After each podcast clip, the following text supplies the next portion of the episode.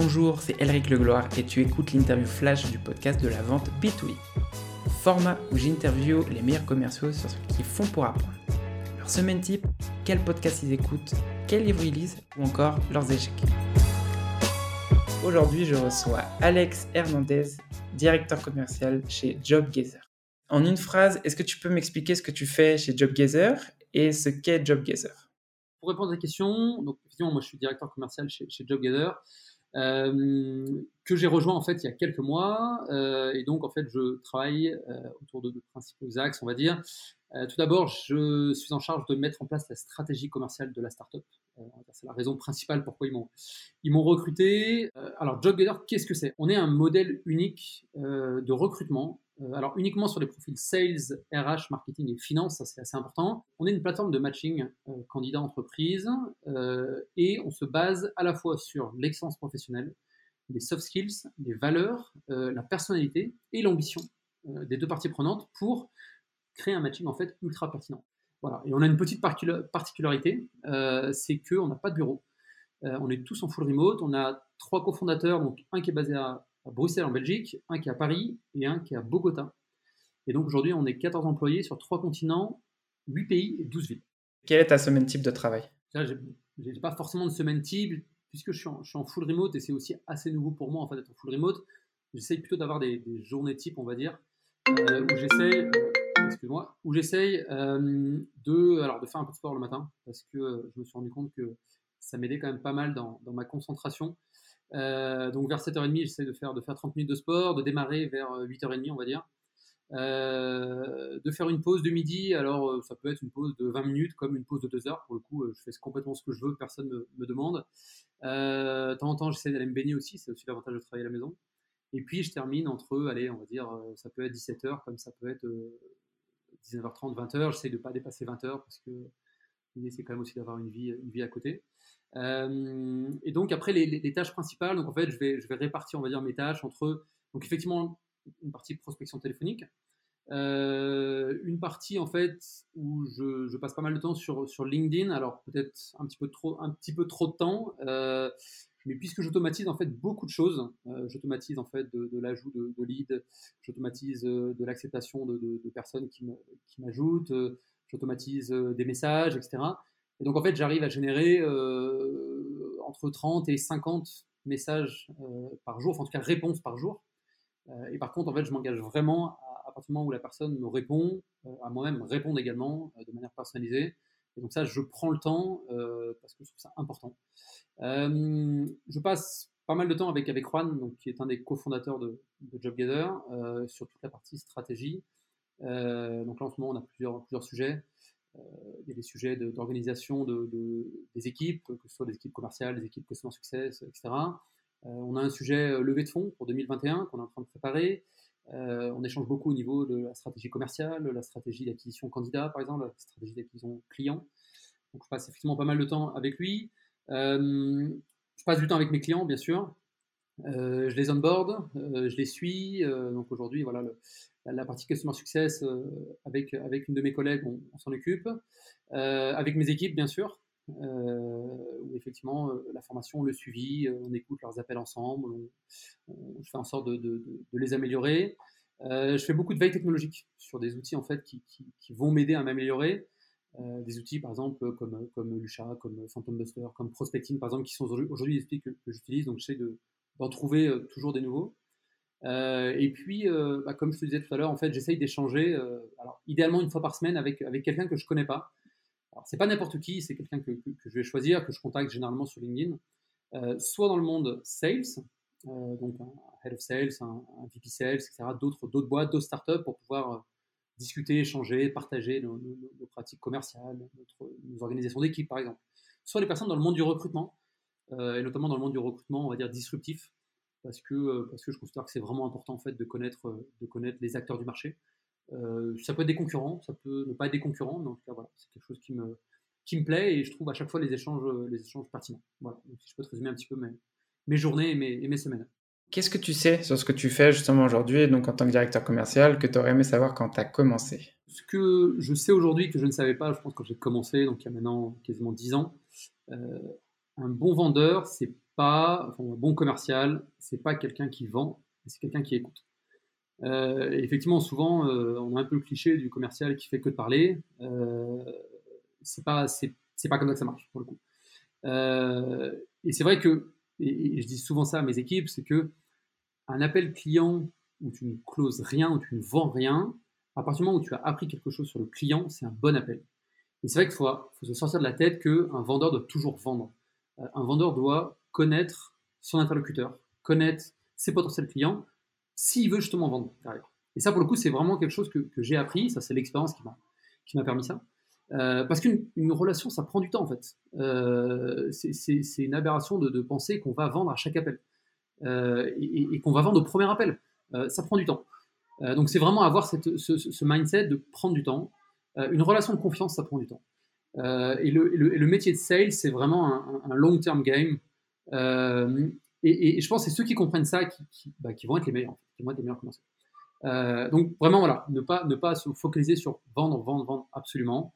Euh, se focaliser sur créer une relation saine, relation de confiance, relation d'écoute. Et naturellement, si ton produit est bon et si ton produit répond aux besoins de ce client, tu vas le vendre. Voilà. Donc ne pas se précipiter, c'est vraiment ça que, que je peux te dire, euh, Eric. Qu'est-ce que ton plus gros échec professionnel t'a appris? Le plus gros échec professionnel, je dirais, c'est mon premier échec professionnel.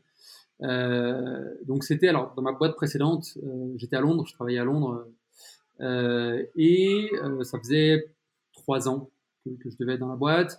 J'étais monté assez vite, j'étais déjà team leader, j'avais une équipe de quatre personnes.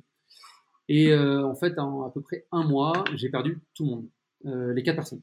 Quand tu es team leader et que tu perds ton équipe, euh, compliqué, compliqué. Donc, euh, mis à part le fait que je pensais que j'allais être viré, euh, compliqué mentalement, j'ai dû effectivement me remettre en question et, comprendre en fait bah, qu'est-ce qui s'est passé. déjà, bon, je me suis dit effectivement quand tu es, es sales leader et que tu pas pas d'équipe, bon bah ça, ça, vaut plus grand chose dans ces cas-là, tu es, juste tout seul commercial. je pense que vraiment ce que j'ai appris, c'est qu'en fait, les personnes, euh, et ça, ça vaut, ça vaut dans les sales, mais ça vaut, je pense, dans n'importe quel job, euh, les gens ne travaillent pas pour toi. Pour moi, les gens euh, doivent travailler pour eux-mêmes. Ils sont, ils travaillent quelque part, ils travaillent pour une société, d'abord pour eux-mêmes, parce que ça les intéresse, parce qu'ils sont motivés, parce que ça va leur apporter quelque chose, parce qu'ils pensent apporter quelque chose, mais ils ne travaillent pas pour toi. Et c'est vrai que c'était un petit peu la manière de penser que j'avais à l'époque, avant que ça, ça m'arrive, qu'aujourd'hui je n'ai plus du tout, grâce aussi à cet échec. Euh, et c'est vrai qu'en fait, quand les personnes ont ce mindset et quand tu les, tu les confortes dans ce mindset, tout, va beaucoup plus, tout est beaucoup plus facile. Parce que tu n'as pas besoin de leur dire de décrocher le téléphone. Tu n'as pas besoin de leur dire de faire l'extra mile s'il faut faire l'extra mile, s'il nous reste deux jours avant la fin du mois et on n'a pas fait la target. Ça va venir d'eux-mêmes. Si eux sont, sont, sont motivés d'eux-mêmes parce que parce qu'ils aiment être là, parce qu'ils parce qu'ils savent pourquoi ils sont là. Euh, et c'est typiquement aujourd'hui, moi, quelque chose que si je vais faire un entretien d'embauche pour, pour recruter quelqu'un pour, mon équipe, c'est vraiment ça que je vais poser en fait. C'est savoir pourquoi ils veulent venir. La personne qui me dit parce que j'ai besoin d'un job, ça ne m'intéresse pas. Euh, moi, ce que je veux savoir, c'est pourquoi ils veulent venir ici, pour faire partie d'un projet, pour apprendre quelque chose, pour apporter ci, pour apporter ça. Il peut avoir plein de raisons. Mais en tout cas, et je dirais presque toutes les raisons sont valables, mais il faut qu'ils sachent pourquoi ils sont là. Euh, un exemple, c'est vrai qu'aujourd'hui, chez, chez euh, je, reporte au, fondateur, il ne me dit pas quoi faire, il ne me dit pas comment le faire, il ne regarde pas à quelle heure je travaille, à quelle heure je, commence, à quelle heure je termine. Euh, on a des objectifs ensemble, on a une relation saine qui est basée sur la confiance. Je connais mes objectifs, je connais s'il faut que je passe à la deuxième, je sais quand est-ce qu'il faut que je passe à la deuxième, euh, et on avance très sereinement. Et c'est quelque chose que moi j'applique aussi avec mes équipes, euh, et, c'est beaucoup plus serein. Donc vraiment cet échec, il m'a appris, on va dire, à, mûrir sur la manière dans laquelle je gérais mes équipes. Et depuis, j'ai plus jamais perdu tout le monde. Quelle est la chose qui t'a le plus aidé à accélérer l'apprentissage de ton poste justement aujourd'hui? Je dirais mes erreurs, euh, parce que j'en ai, fait, ai fait beaucoup. En fait, dans ma boîte précédente, euh, où j'ai passé 9 ans, euh, c'est une boîte anglaise, avec un fonctionnement qui est assez courant en fait en Angleterre, enfin dans les sociétés anglaises en tout cas. tu fais du chiffre, tu montes. Ce qui est pas forcément bon, alors là maintenant je le, je le remarque avec le, avec le recul, c'est pas parce que tu fais du chiffre que tu mérites forcément. Alors, tu peux monter en termes de, en termes de salaire fixe ou de commission, par exemple, mais ça ne veut pas forcément dire que tu vas monter dans la hiérarchie parce que en plus, souvent, la hiérarchie est malheureusement trop souvent assimilée à de la gestion d'équipe, qui n'est pas non plus toujours intéressante pour tout le monde. et donc voilà, j'avais des bons résultats. Je suis monté assez vite. Alors, pour le coup, moi, c'est vrai que j'étais intéressé d'avoir des équipes, donc ça, ça, m'allait. Mais très vite, en fait, j'ai eu à manager du monde. À 28 ans, j'avais 25 personnes sous moi. ce qui était sûrement beaucoup trop. Et à 31 ans, j'ai ouvert une filiale en France, pour te dire la, rapidité. et en fait, on me mettait à ce poste-là et on me disait, bah tiens, euh, débrouille-toi, sans trop de formation. Donc c'est bien et pas bien. C'est bien parce que euh, bah, tu montes vite. Donc ça c'est bien, surtout quand tu es jeune, tu es ambitieux, tu montes vite.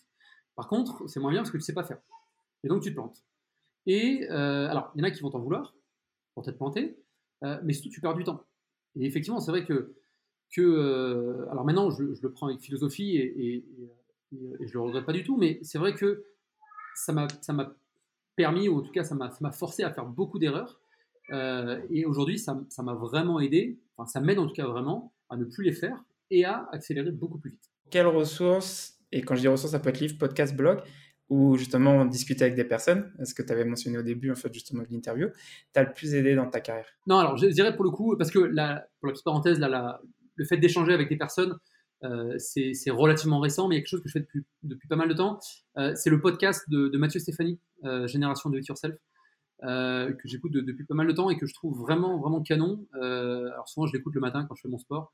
ce que j'aime bien, en fait, c'est d'une part, il arrive à rendre la conversation très naturelle. on dirait vraiment pas que c'est un entretien, on dirait deux copains qui, discutent.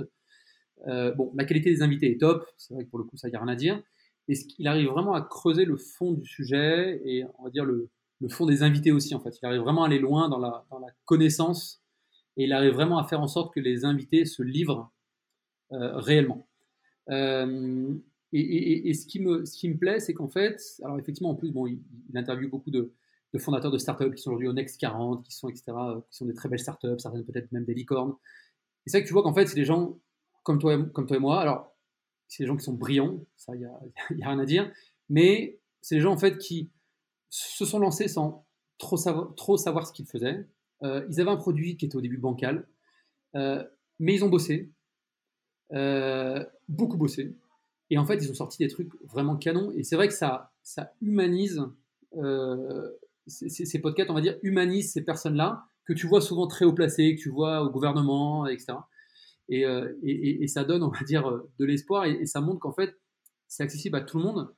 Euh, voilà, donc c'est vraiment un podcast qui me plaît et je recommande à tout le monde de l'écouter. C'est des podcasts qui durent à peu près deux heures, mais qui sont, on s'ennuie pas et ça passe très vite. Et pour terminer l'interview, si tu avais un conseil à donner, et ce conseil, ce serait bah, une personne en fait qui est dans, un, dans le même poste que le tien, justement, quel serait ton conseil? Ça va être un, conseil peut-être que, que, tu t'y tu, tu, tu attends pas peut-être, mais, mais ce que je dirais, c'est que si tu es dans une boîte qui ne te correspond pas au niveau technique de management, au niveau collègue, au niveau euh, valeur, au niveau localisation, euh, ben, casse-toi, casse-toi. Parce que, euh, et c'est un petit peu ce, sur quoi on travaille en fait avec JobGather, effectivement, travailler dans, dans une boîte qui te plaît, avec des, des collègues qui te, qui te correspondent, avec des valeurs auxquelles tu adhères, qui peuvent te laisser travailler en remote par exemple peu importe. Mais à partir du moment où tu te sens bien, tout est beaucoup plus facile. Et, pour le coup, c'est. Alors, j'étais bien où j'étais avant, hein. c'est vrai que mais vers la fin, ça, ça, se passait moins bien, donc je suis parti. Et, on va dire, c'est une libération. Et en fait, j'ai aucun problème pour me lever le matin, j'ai aucun problème pour faire des heures, j'ai aucun problème pour décrocher le téléphone parce que je suis bien dans ma boîte. Et ça, c'est vraiment un conseil qui après permet de, de, faire en sorte que tout le reste découle facilement. Voilà, donc ça, c'est vraiment un conseil que je peux, donner à, n'importe qui en fait et dans n'importe quel poste.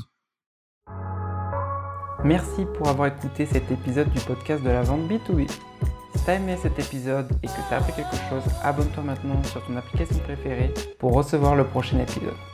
Et si tu veux recevoir plus de contenu sur la vente, j'envoie une newsletter chaque dimanche où j'y partage du contenu que je consomme chaque semaine. On vient de dépasser les 520 membres. Tu veux t'inscrire, c'est the A plus tard